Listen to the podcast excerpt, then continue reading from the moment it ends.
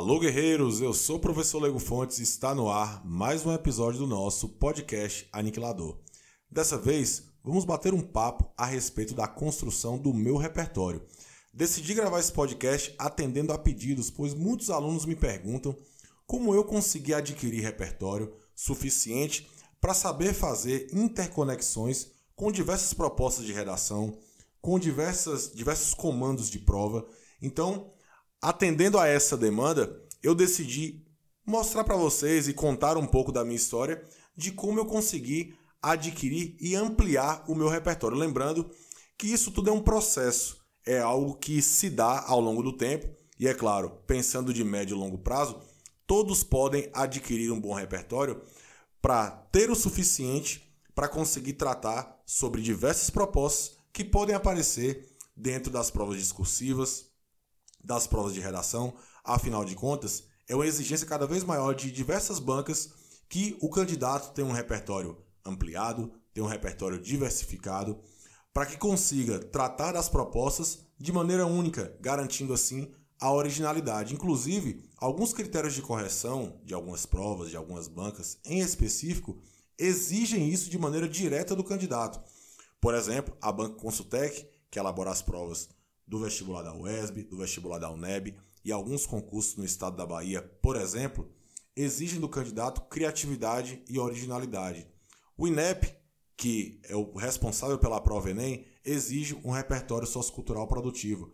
Isso apareceu também em algumas provas da Polícia Militar e que exigiam do candidato também uma amplitude de repertório. Portanto, não é mais uma opção tornou-se de fato uma exigência que o candidato deve atender para que consiga desempenhar e conseguir fazer uma redação de alto desempenho que fatalmente vai garantir uma prova de alto nível e, consequentemente, uma vaga da universidade ou uma vaga no serviço público, enfim, aquilo que, que o candidato se propuser a fazer. Bom, no meu caso, a construção do meu repertório começa lá na adolescência. Eu lembro que eu li o meu, meu primeiro livro por volta dos 14 anos. E os livros são uma das fontes em que você pode adquirir repertório.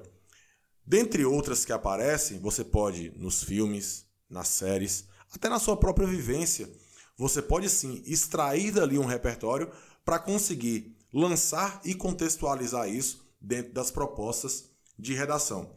É preciso ressaltar aqui que nesse podcast eu vou tratar mais diretamente do repertório veiculado à prova discursiva à redação, porque é minha área e também porque a redação é o ponto de encontro entre as disciplinas. É onde você pode trazer todo esse repertório para explorar a sua criatividade. Afinal de contas, se a gente for pensar na taxonomia de Bloom, nós vamos ver que a pirâmide, o alto da pirâmide, o topo, onde existe um maior nível de habilidade, é na parte criativa. Criar é uma exigência maior dentro das habilidades aí pensadas pelo Bloom. Lembrando que essa taxonomia é utilizada para a elaboração das questões Enem, por exemplo, em que há níveis diferentes de habilidades. Portanto, a ideia de criatividade está muito veiculada à riqueza de repertório. Então, o candidato que tem uma riqueza de repertório, que tem uma diversidade uh, desse repertório, pode sim tratar sobre diversos temas em diversas estratégias, até porque quando se tem um repertório rico, você tem possibilidades maiores e, consequentemente, isso agrega valor na a, construção do seu texto. Então, lá aos 14 anos, eu li o meu primeiro livro, que era um livro do Marx, inclusive indicado pela minha irmã, que é formada no curso de Economia da UESB. E aí, ao ler esse livro, eu comecei a ter contato com a literatura, e aí, é claro, eu fui dentro do viés dos clássicos, principalmente clássicos da literatura brasileira. Aí entra muito Machado de Assis na história, que inclusive perdura até hoje. Posteriormente, continuei isso no ensino médio e aí, na universidade, como eu fiz o curso de letras, isso foi muito mais acessível para mim, até porque tive muito contato com a literatura. Já gostava muito do cinema, é, e eu devo confessar que eu tenho muito mais contato com o cinema hollywoodiano. Afinal de contas, sou da geração do Exterminador do Futuro, Rock Balboa, Rambo, enfim o Grande Dragão Branco. Então, sou dessa geração que foi praticamente educada pelo cinema hollywoodiano. Então, alguns filmes ah, dessa indústria hollywoodiana me formaram e me fizeram também mergulhar no cinema. Então, os filmes, o cinema e hoje muito popularizado por plataformas como Netflix, como a Amazon Prime, por exemplo, fazem com que exista um acesso maior ao cinema e que esse cinema e que esses filmes possam servir também de repertório. Uma outra fonte também bastante interessante, que é muito popularizada hoje, são as séries. Então, as séries também aí ah, distribuídas pelo Netflix, comumente, como é uma plataforma mais acessível, elas trazem para a gente também algumas situações importantes para que a gente possa agregar dentro do nosso repertório. Então, eu vou me ater a essas três fontes: filmes, livros e séries.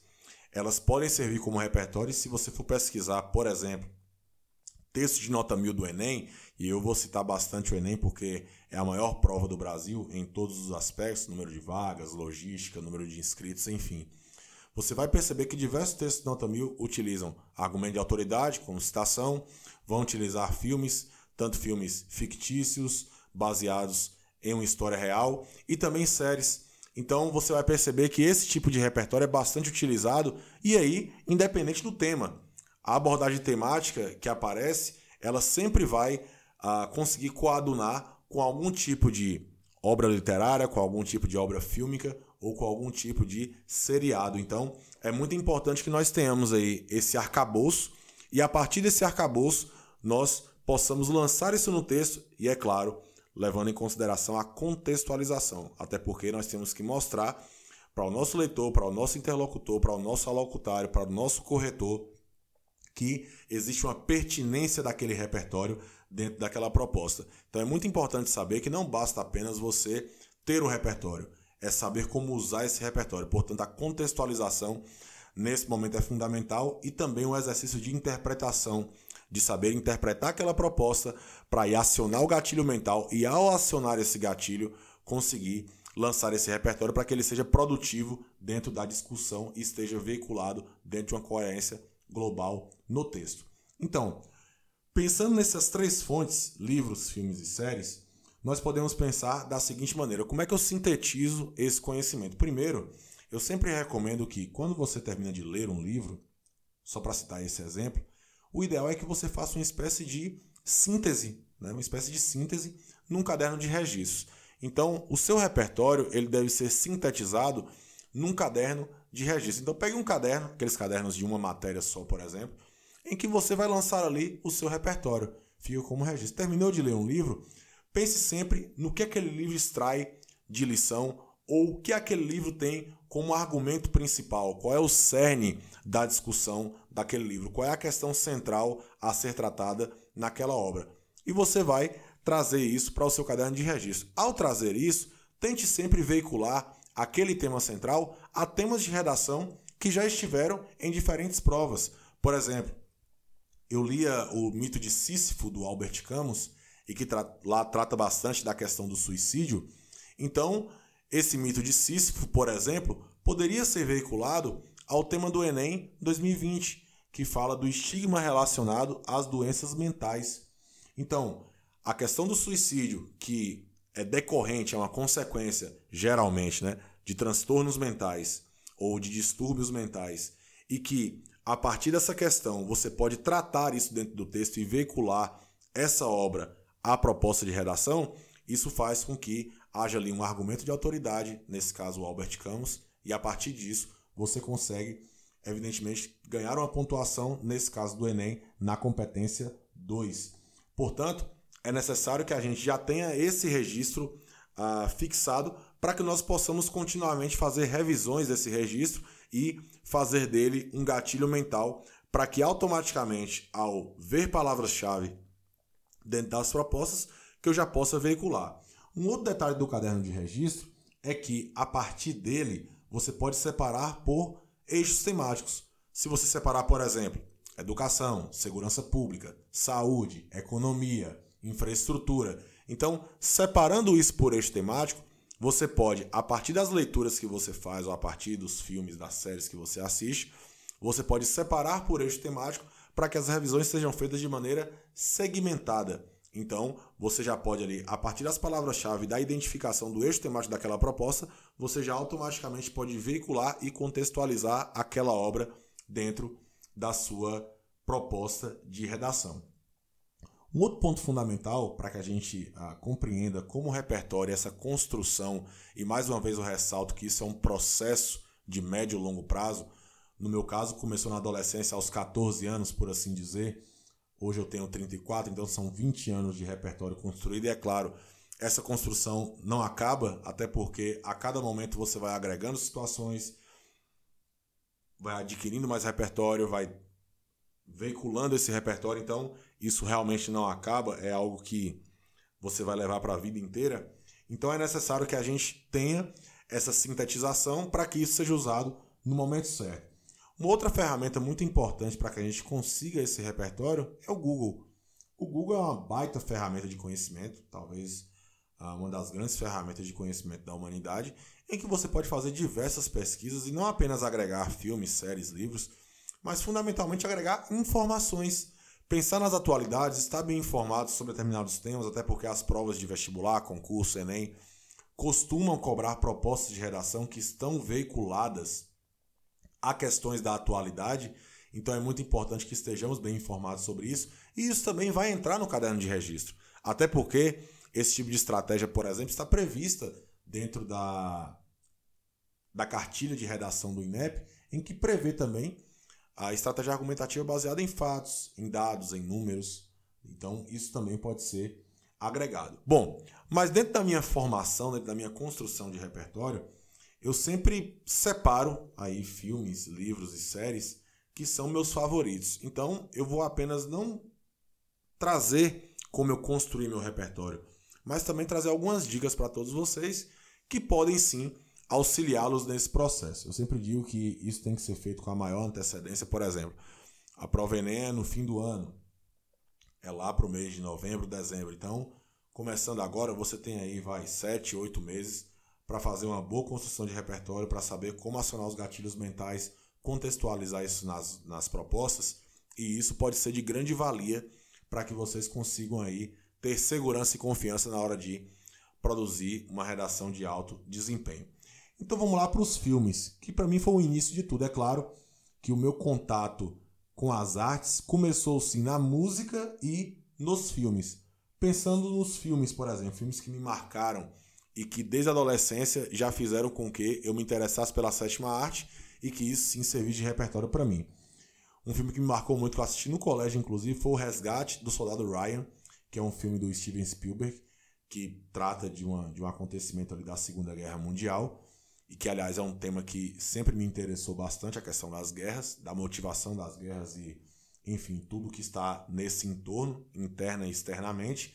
Então, é um filme que eu recomendo, quem nunca assistiu, assista, inclusive é um filme estrelado pelo Tom Hanks. Então, filmaço, filmaço. Desde adolescente já assisti outras vezes, mas foi um filme que começou na época do colégio. Um outro é Dia de Treinamento com o Denzel Washington, inclusive ele foi premiado com o Oscar por causa desse filme. Fala muito de corrupção policial e que é um, um, filme absolutamente fantástico, uma interpretação das melhores que eu já vi. Então, recomendo também. Um outro também estrelado pelo mesmo ator, Denzel Washington, é o Gangster Americano, que na verdade em português virou apenas o Gangster, que é baseado numa história real de um traficante chamado Frank Lucas, que viveu nos Estados Unidos, atuando ali pela região do Harlem, no Brooklyn, no Brooklyn em Nova York e que trata da história real, né, da história real desse, desse traficante. E aí você pode abordar questões relacionadas ao tráfico de drogas, de entorpecentes, enfim, e de tudo que está nesse entorno. E um outro também, que também me marcou bastante e serviu para construir meu repertório aí do ponto de vista histórico é Coração Valente, estreado pelo Mel Gibson, que ele tem uma atuação também fantástica, fala sobre a independência da Escócia. Então, Todos esses filmes, também do ponto de vista histórico e de questões atuais, eles servem para que a gente consiga estudar não apenas a construção de repertório, pensar na construção de repertório e aplicar isso na redação, mas também nas questões históricas, até porque alusões históricas fazem parte de uma estratégia argumentativa também muito eficaz. No caso dos livros, eu não vou me ater muito, me deter muito a eles, mas eu vou pensar aqui em cinco livros que tratam de questões diferentes, abordagens diferentes e que podem servir para uma construção de repertório. E é claro, alguns desses livros aqui eu posso tratar em podcasts diferentes para que vocês possam uh, se ater ao conteúdo de maneira específica. Um deles eu, inclusive, fiz um podcast exclusivo sobre ele.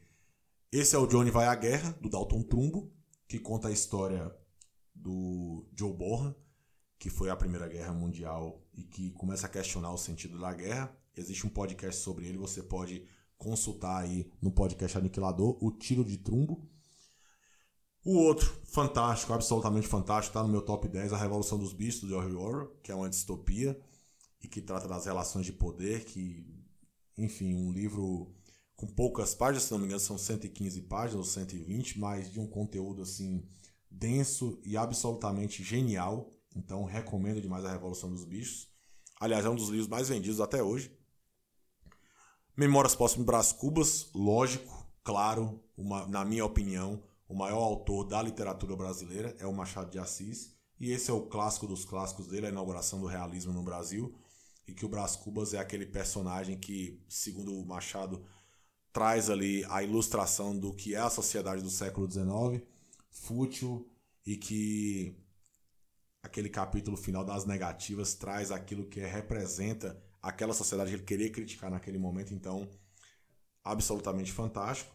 Um outro que conta a história do Kurt Cobain, vocalista do Nirvana, chamado Mais Pesado que o Céu, de um autor chamado Charles Cross, é uma biografia, e que conta a história do Kurt Cobain, que é marcada pelo uso de drogas, depressão, suicídio, pela genialidade dele ao enfim, idealizar o Nirvana e transformar o Nirvana num dos maiores fenômenos da história da música mundial e não apenas como o movimento musical, mas o movimento comportamentista, com o álbum Nevermind de 1991, que era ali do underground, que superou inclusive o álbum Dangerous do, do Michael Jackson, que já era um artista consagrado, então foi uma história meteórica, mas fantástica. Então, recomendo também pensando nessa questão de drogas, suicídio, depressão e estrelado.